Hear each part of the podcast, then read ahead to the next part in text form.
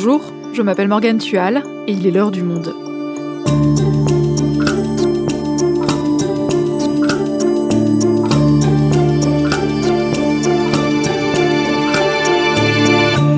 Aujourd'hui, du repas de Noël où refuser de manger du foie gras tourne à la crise familiale, au discours qui présente le vin et le steak comme le parangon de la culture française, l'alimentation n'est plus un champ neutre. Elle est bien devenue politique et donc un outil de communication comme un autre en période de campagne électorale. Marie-Aline et Nicolas Santolaria, journalistes à M, le magazine du Monde, ont décortiqué le sujet et nous expliquent. Le jambon beurre est-il de droite? Un épisode produit par Garance Munoz, réalisation Amandine Robillard.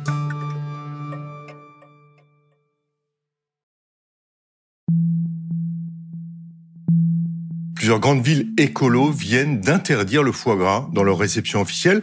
Est-ce que, si vous arrivez à l'Élysée, vous allez bannir le foie gras des tables de la présidence? Écoutez, euh... non, ne soupirez pas, c'est une question importante. Mais c'est qu'est-ce qui est important? C'est la tradition. Qu'est-ce qui est important?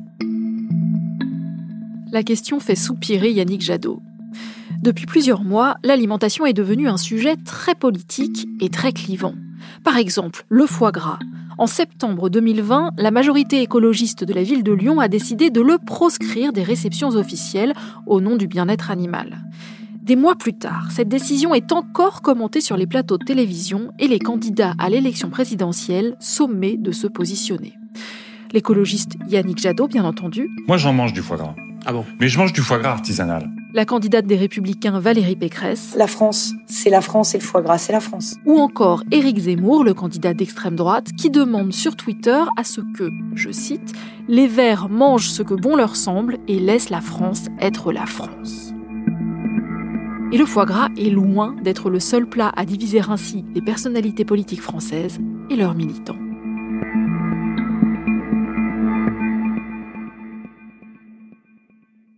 Bonjour Nicolas, bonjour Marie. Toi qui es à distance, tu nous entends bien? Oui, oui, je vous entends très bien. Alors vous avez commencé tous les deux à vous intéresser à la politisation de l'alimentation en regardant des chaînes YouTube. Oui, euh, c'est au travers de vidéos YouTube, euh, de chaînes qui proposent des vidéos d'alimentation qu'on s'est intéressé à ce sujet, notamment la chaîne de Baptiste Marché, euh, Bench and Cigar. Alors pour décrire un petit peu à quoi ça ressemble, c'est une sorte de Gaulois supersonique. Il a des grandes moustaches, il est assez costaud parce qu'il fait du développé couché, et donc il se met en scène en mangeant d'énormes quantités, essentiellement de viande et de produits du terroir, comme le foie gras par exemple, en buvant beaucoup d'alcool, et donc il invite des gens et au travers de ces différents repas, il arrive à faire passer un petit peu en filigrane des idées politiques autour de sa conception de la nation. Alors oui, c'est vrai que l'atmosphère de ces vidéos, elle est très sympathique. Les gens se retrouvent autour de la table. Il y a beaucoup de, de vin, de bière, de frites. C'est un côté extrêmement convivial. C'est vrai qu'on a presque parfois envie d'y être. Et en même temps, on sent que petit à petit, subrepticement, pendant le, le repas, la conversation glisse vers, vers des sujets politiques. Quel rigole, quel rigole. Regardez-moi ça là. Oh là là, mec, et plus je creuse, plus c'est généreux, plus c'est putain, c'est de la folie. Regarde-moi ça. Regarde-moi ça. Tu vois cette couleur? Ça, c'est incroyable. Si tu veux, c'est pas un steak qui vote euh, écolo. C'est pas un steak qui vote euh, France Insoumise. C'est un steak qui vote euh, France Éternelle. C'est un steak coq sportif. C'est un steak, si on l'envoie en Indoche, peut-être qu'on gagne. Donc toute cette ambiance conviviale autour d'un festin est en fait au service d'un discours d'extrême droite. Exactement. Baptiste Marchais ne se cache pas d'être un soutien d'Éric Zemmour. Donc euh, il fait passer toutes ces idées-là au travers d'un moment agréable, convivial, même fun, et même presque prescripteur de nouvelles normes, où on mange énormément de la bonne viande et des bons produits. C'est un concept qui est tout à fait conscient. Estelle Rodriguez, par exemple, qui est plus connue sous le nom d'Estelle Red Pill, sur les réseaux sociaux, elle, est, elle a une plateforme Instagram et sur TikTok, elle est, elle est montée jusqu'à plus de 120 000 abonnés. Et son cheval de bataille, c'est de vulgariser le concept de grand remplacement développé par Renaud Camus. Elle utilise pour ça plein de biais différents, dont celui de la gastronomie. Elle a notamment euh, fait une sorte de chaîne météo de spécialités régionales où elle se présente en costumes régionaux, tout en donnant les recettes de la potée, de la galette de sarrasin, de... et elle met comme ça en avant en fait les grandes spécialités régionales. Son discours s'appuie sur l'idée que la gastronomie est tout ce qui nous reste en France. On n'a plus de culture, on n'a plus de langue, selon elle. Hein. Et la gastronomie est un des champs dont on peut encore être fier et qui euh, représente euh, notre nation. Aujourd'hui en France, il y a des zones, bien évidemment, où il n'y a plus beaucoup euh, bah, de Français autochtones. Donc forcément, tu te demandes des fois si tu es encore en France. Mais pour moi, ça, c'est pas normal parce qu'on voit qu'il y a un remplacement. Quand je vois qu'il y a plus de commerces hein, qui vendent de, l'alimentation autre que française, bah, je me dis qu'on perd de l'identité française. Et c'est ça qui me dérange. Et c'est pour ça qu'on parle de grand remplacement.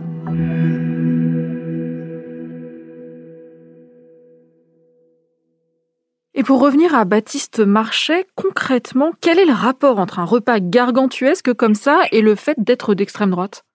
Un repas comme ça gargantuesque, ça permet de faire passer des valeurs. Alors, souvent, il y a beaucoup de valeurs qui sont liées à la virilité, euh, qui est mise en avant. Manger de la viande rouge, ça rend viril, c'est de la protéine animale qui serait donc une sorte de super euh, aliment euh, comparé au soja ou, ou, à, ou à ce type d'aliment de protéines plus végétales. C'est vrai que souvent, ces youtubeurs vont fustiger par exemple l'homme soja qui serait une sorte d'homme un petit peu dégradé par une alimentation pas suffisamment protéinée.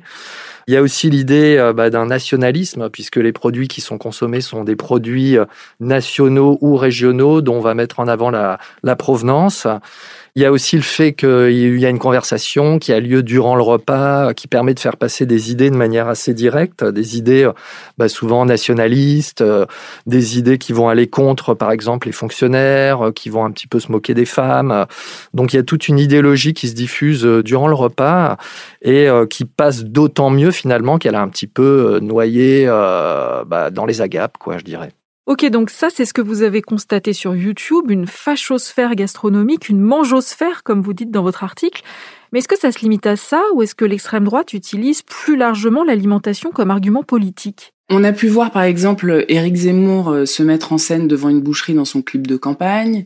Il y a aussi beaucoup de partisans euh, de ce même candidat à la présidentielle qui utilisent le hashtag Team Jambon sur euh, les réseaux sociaux, enfin notamment sur Twitter. Il l'utilise comme un hashtag excluant, anti-musulman on peut dire. Et c'est quelque chose qui existait déjà. On se souvient de l'apéro Pinard en 2010 contre l'islamisation à la goutte d'or, donc euh, apéro où on mangeait du saucisson et où on buvait du vin rouge. Ceci dit, l'alimentation n'est pas instrumentalisée que par l'extrême droite à gauche aussi, on a pu voir que le, sujet pouvait réveiller les consciences. Et j'imagine que tu fais notamment référence à Fabien Roussel, le candidat du Parti communiste à l'élection présidentielle, qui a invoqué le 9 janvier dernier sur France 3 un bon vin et une bonne viande comme un symbole de la culture française. Un bon vin, une bonne viande, un bon fromage, pour moi c'est la gastronomie française, mais pour y avoir accès à ce bon, à cette bonne gastronomie, il faut y avoir des moyens. Et donc le meilleur moyen de défendre le bon vin, la bonne gastronomie, c'est de permettre aux Français d'y avoir accès. Et ces propos ont immédiatement déclenché une polémique. Pourquoi? Bah c'est vrai que Fabien Roussel, euh, il met en scène un petit peu une sorte de repas euh, de l'électeur communiste il y a plusieurs décennies. Et euh, il convoque une sorte d'assiette qui serait une assiette commune avec le steak frites, qui a toujours été un des plats préférés des Français. Et là, tout à coup, il se retrouve finalement face à un public assez clivé, puisque même dans son camp, à gauche, il y a beaucoup de gens qui se sont élevés contre ses propos, notamment bah, parce que le steak, c'est déjà une forme d'alimentation carnée, donc qui ne va pas convenir à un certain public. Et en même temps, derrière cette idée d'un repas national, on lui a fait un petit peu le reproche de faire la promotion en creux d'un nationalisme euh, à peine déguisé, euh, voilà, derrière le steak frites. On voit apparaître une véritable fracture alimentaire à gauche, euh, puisqu'il y a Sandrine Rousseau, euh, l'ex-candidate à la primaire écologiste, qui, elle, a tweeté en faveur du couscous. Donc euh, on voit que finalement, il y a un vrai clivage dans la gauche et que le fait de revendiquer comme ça un plat qui serait un plat commun, bah, ça devient problématique. Il n'y a plus véritablement aujourd'hui d'assiette commune à gauche. Quoi. Et c'est révélateur finalement des tensions politiques qui existent dans ce camp. Et pourquoi c'est aussi important? Pourquoi est-ce que ça cristallise autant de tensions, l'alimentation? Mais Tout d'abord parce que euh, s'alimenter, euh, c'est proprement intime. C'est ce qu'on ingère. Ça peut révéler une part de notre identité. C'est quelque chose qu'on fait au quotidien aussi. Et puis, euh, c'est porteur de valeur dans le sens où, euh, selon euh, où l'on vit, on a accès à certains produits qu'on accommode d'une certaine façon, qui créent parfois des spécialités régionales dont on peut être fier ou pas, dont on peut se revendiquer ou pas. Ça peut être associé à une identité. C'est pas toujours le cas, mais ça peut l'être. Et ça a toujours été un sujet politique, l'alimentation, ou c'est nouveau? L'alimentation a toujours été un sujet politique. Euh, il y a un monsieur qui s'appelle Paul Ariès, qui est historien euh, de la politique de l'alimentation. Il pourra vous dire que voilà, ça a toujours été une question. Après, est-ce que ça a été toujours aussi polarisant? Ce qu'on peut voir, c'est que avant, c'était probablement moins conflictuel qu'aujourd'hui. Il y avait un référentiel commun. Et on peut prendre pour exemple le fameux steak frites euh, qui était mangé par toutes les classes sociales et dont Roland Barthes parle assez bien. Ça, vraiment, tout le monde, je crois, peut être d'accord que c'est un grand mythe national français. Euh, je me rappelle euh, avoir vu il y a quelque temps, enfin il y a déjà assez longtemps, un film d'espionnage français où, à un moment, la bonne du curé, n'est-ce pas, qui est patriote, reçoit l'espion allemand déguisé en clandestin français et elle lui dit, eh bien, je vais vous donner de mon beefsteak. Et un peu plus tard, quand elle s'aperçoit qu'il s'agit d'un espion, elle lui dit Et moi qui lui ai donné de mon beefsteak. Il s'agit vraiment que le, le beefsteak fonctionne ici comme une sorte de, symbole patriotique de la France. Oui, et c'est vrai que on s'aperçoit que l'alimentation, elle a toujours euh, été euh, mentionnée dans la politique, mais parfois même de manière anecdotique. On se souvient de Chirac avec sa tête de veau, euh, François Hollande faisant sa livraison de croissants à Julie Gaillet mais c'était moins polarisé dans le sens où euh, aujourd'hui finalement on s'aperçoit que l'alimentation euh, retraduit, retranscrit finalement des choix de société dans une période de crise climatique où le mode de vie des Trente Glorieuses est remis en question, bah, si on mange de la viande euh, ou si on mange du quinoa, c'est pas la même chose. Euh, il y a presque une sorte de création de camp qui va être transpartisan, ça va dépasser finalement les clivages politiques tels qu'on les connaît. Et c'est aussi pour ça que les partis extrémistes s'en emparent, parce que je pense que c'est un bon moyen de recruter de nouveaux adhérents. Quand on vous parle de votre steak, on vous parle pas directement d'idéologie et vous vous sentez euh, plus directement concerné ou plus apte à faire un pas en direction de ses partisans. Et c'est vrai qu'il y a 15 ans, euh, je pense que la polémique Roussel n'aurait pas pu avoir lieu parce qu'il y avait encore une assiette commune ou en tout cas un référentiel alimentaire commun. Et là, on voit justement une, véritable fracture euh, courir euh, dans la population. Et comment on explique cette évolution, le fait que l'alimentation soit devenue si politique? On s'aperçoit d'un mouvement assez paradoxal parce que d'une part, la, population se dépolitise, on voit que les gens se déplacent moins pour les élections, mais par ailleurs, on investit justement des champs qui n'étaient pas avant directement politiques. Alors il y a l'alimentation, mais pas uniquement, il y a aussi par exemple le transport, le fait de prendre sa voiture, de prendre l'avion, le fait d'aller au supermarché euh, ou d'aller dans un commerce de proximité. En fait, les manières dont on vit deviennent intrinsèquement politiques et c'est pour ça qu'il y a cette crispation qui apparaît aujourd'hui. Dans le cadre de cette enquête, j'ai interviewé le journaliste Jean-Laurent Casselli euh, qui a co-écrit euh, La France sous nos yeux. Et lui, euh, en fait, il voit dans ces crispations autour de l'alimentation la traduction d'une polémique qu'il y avait eu à gauche au début des années 2010 avec la note Terra Nova, qui était une note qui avait été produite par un, organisme proche du PS. Et donc, cette note invitait le parti de gauche à se détacher un petit peu des ouvriers qui euh, étaient euh, réactionnaires dans leur mode de vie, justement pour s'orienter vers un nouveau public, donc les urbains euh, plus éduqués et euh, on retrouve hein, finalement cette espèce de, je dirais, de réorientation de la gauche dans cette polémique alimentaire. Et c'est pour ça que Roussel, lui, il, dit d'une certaine manière, au travers du steak frites, de manière symbolique, bah, regardez, moi je suis le candidat des ouvriers, alors que la gauche, euh, que Jean-Laurent Casselli appelle la gauche quinoa, maintenant c'est une gauche urbaine, bobo, en fait, qui s'est complètement euh, détournée des problématiques socio-économiques. Donc finalement, cette polémique alimentaire qui paraît un petit anodine, en fait, elle retranscrit, elle retraduit de profondes fractures de la gauche.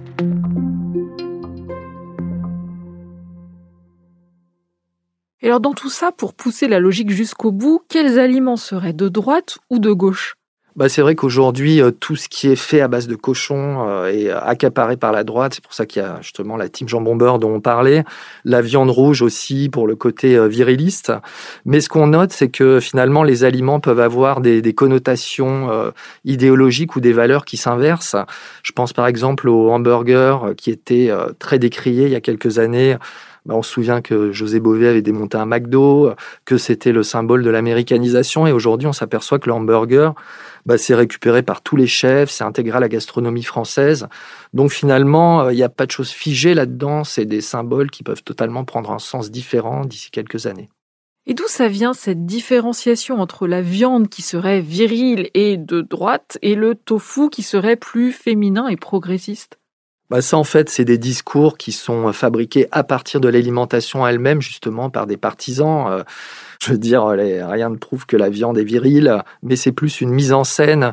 Ils récupèrent aussi des codes qui vont être des codes des suprémacistes blancs américains qui adorent se mettre en scène euh, avec leur barbecue. Et d'ailleurs, c'est assez marrant de voir qu'ils se revendiquent de l'identité nationale française, mais ils utilisent à la fois beaucoup de mots anglo-saxons ou américains et beaucoup de finalement d'images ou d'imaginaires qui viennent des États-Unis. Donc, ils ont des casquettes, des armes à feu. Euh, voilà, c'est pas véritablement euh, le Gaulois avec son casque à cornes et sa hache. Mais est-ce que ces deux camps, si je puis dire, sont irréconciliables? Ou est-ce qu'il y a quand même des choses sur le plan de l'alimentation qui mettent tout le monde d'accord? Alors il y a une chose qui les met tous d'accord, c'est euh, l'idée de consommer local, le locavorisme.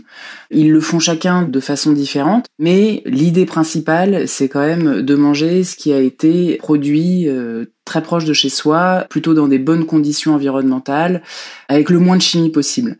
Du côté de la droite, évidemment, ça fait écho avec euh, l'idée du patriotisme, mais aussi avec euh, le fait de consommer non industriel. Par exemple, on parlait tout à l'heure des hamburgers, l'extrême droite conchit McDo tout comme le kebab aussi. Il y a cette idée que peut-être le kebab et McDo euh, pourraient grand remplacer la potée et le bœuf bourguignon.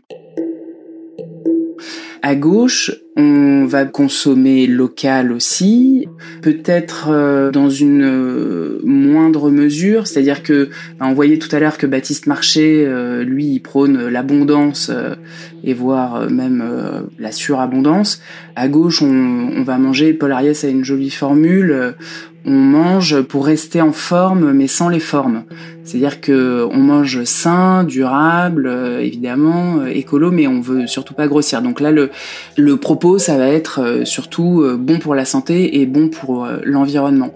Là où encore gauche et droite se rejoignent, c'est que en fait, chacun se focalise sur le produit en lui-même plutôt que sur la table et sur ce qu'on peut y partager, ce qui est quand même assez essentiel dans la gastronomie.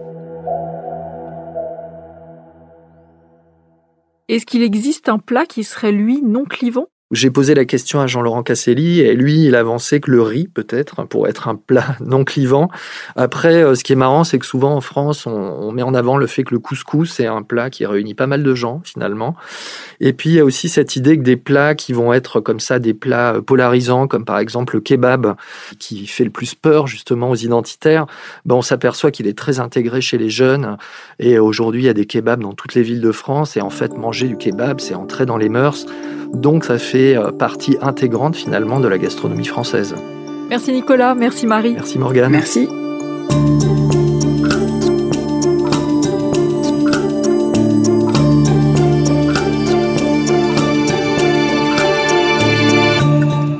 Et si vous souhaitez en savoir davantage sur la politisation de l'alimentation, vous pouvez lire les différents articles de Marie-Aline et Nicolas Santolaria en vous abonnant sur notre site lemonde.fr. C'est la fin de l'heure du monde, le podcast quotidien d'actualité proposé par le journal Le Monde et Spotify. Pour ne rater aucun épisode, vous pouvez vous abonner gratuitement au podcast sur Spotify ou nous retrouver chaque jour sur le site et l'application lemonde.fr. Si vous avez des remarques, des suggestions, des critiques, n'hésitez pas à nous envoyer un email à l'heure du monde@lemonde.fr. L'heure du monde est publiée tous les matins du lundi au vendredi. On se retrouve donc très vite. À bientôt.